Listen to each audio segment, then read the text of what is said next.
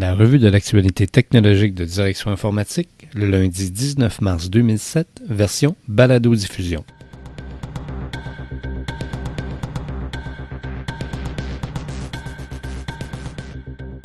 En manchette cette semaine, faille XSS de la fraude par signet interposé et plus de 160 milliards de gigaoctets d'informations en 2006.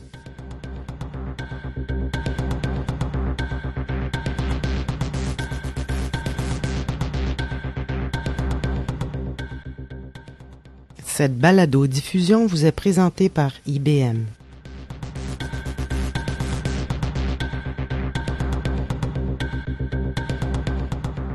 Bonjour mesdames et messieurs, ici Patrice Guy Martin. Et Jean-François Ferland.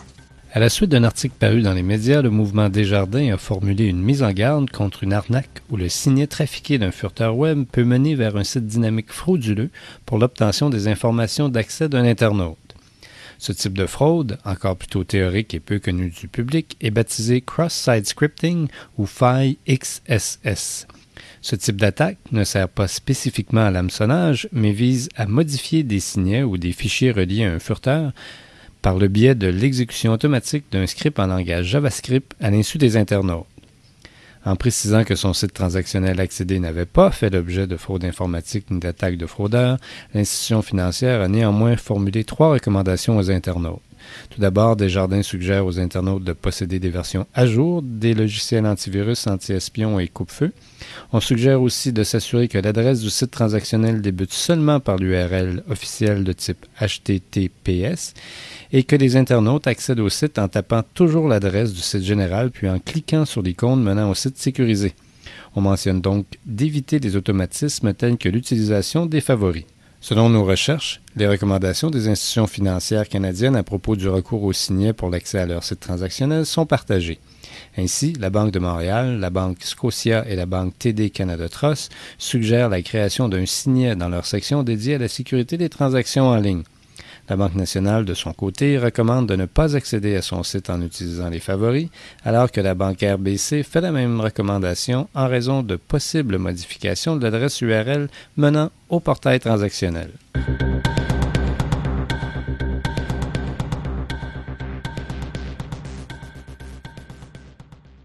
Selon une récente étude de la firme IDC, environ 161 milliards de gigaoctets d'informations numériques auraient été créés et copiés durant l'année 2006 sur la planète.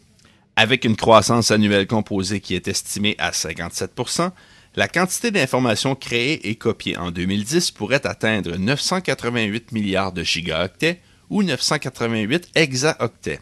IDC estime que près de 70% des informations numériques seront générées par des individus en 2010.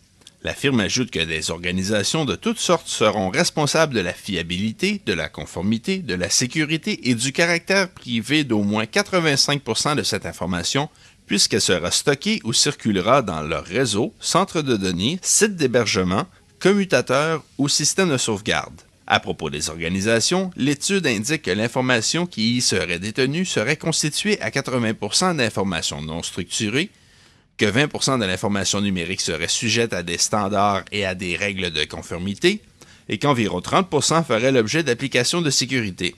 La quantité d'informations confidentielles, qui constituerait pour l'instant moins de 10% de l'information des organisations, pourrait également augmenter de plus de 50% par année.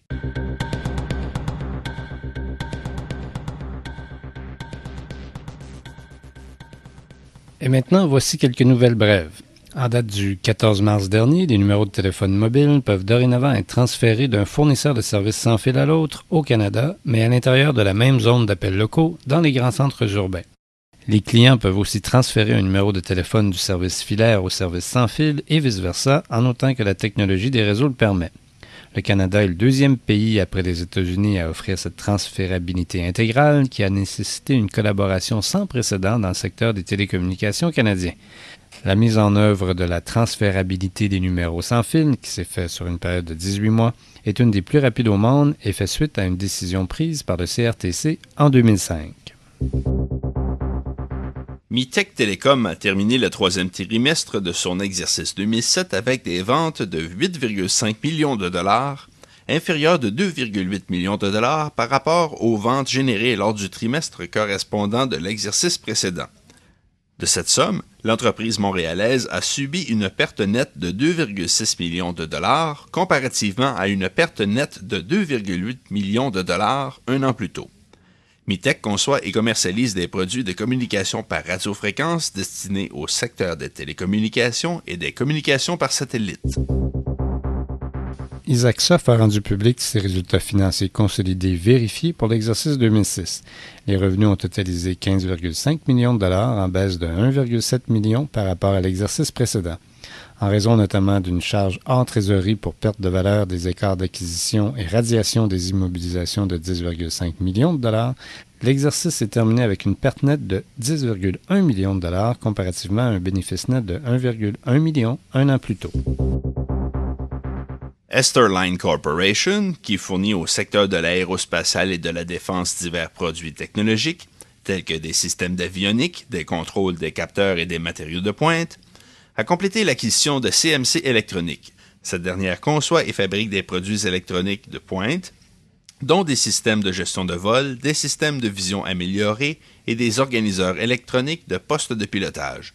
Outre son siège social montréalais, CMC a des bureaux à Québec, Ottawa et Chicago en Illinois. Fondée en 1902, l'entreprise emploie plus de 1200 personnes, dont plus de 400 ingénieurs.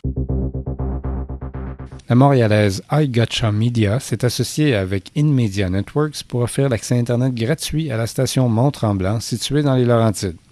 L'entente prévoit qu'une trentaine de webpads iGotcha seront installés dans les halls d'hôtels, les restaurants, les bars et les pubs du village piétonnier du centre de villégiature qui accueille quelques 2,5 millions de visiteurs par année.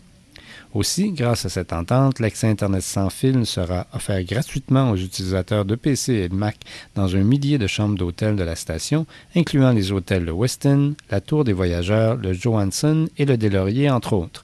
Dans un cas comme dans l'autre, le service est financé par la publicité. Tous les services électroniques de l'Agence du revenu du Canada à l'intention des particuliers, y compris Imponet, TED, Impotel et Mon Dossier sont de nouveau opérationnels, a fait savoir le commissaire de l'agence, Michel Doré. Par conséquent, les déclarations de revenus des citoyens canadiens et les paiements en attente peuvent à nouveau être traités. On se rappellera que l'Agence du revenu avait interrompu le service de ses systèmes de traitement des déclarations de revenus le 6 mars dernier en raison d'un correctif de logiciel défectueux, entraînant du coup la suspension des services en ligne.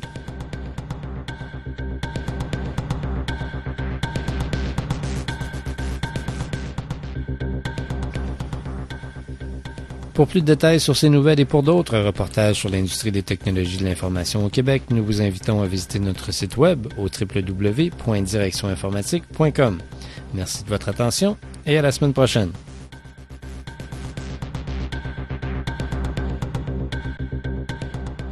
Direction informatique est une publication de IT World Canada. Toute reproduction, totale ou partielle, est interdite sans l'autorisation de l'éditeur. Tout droit réservé.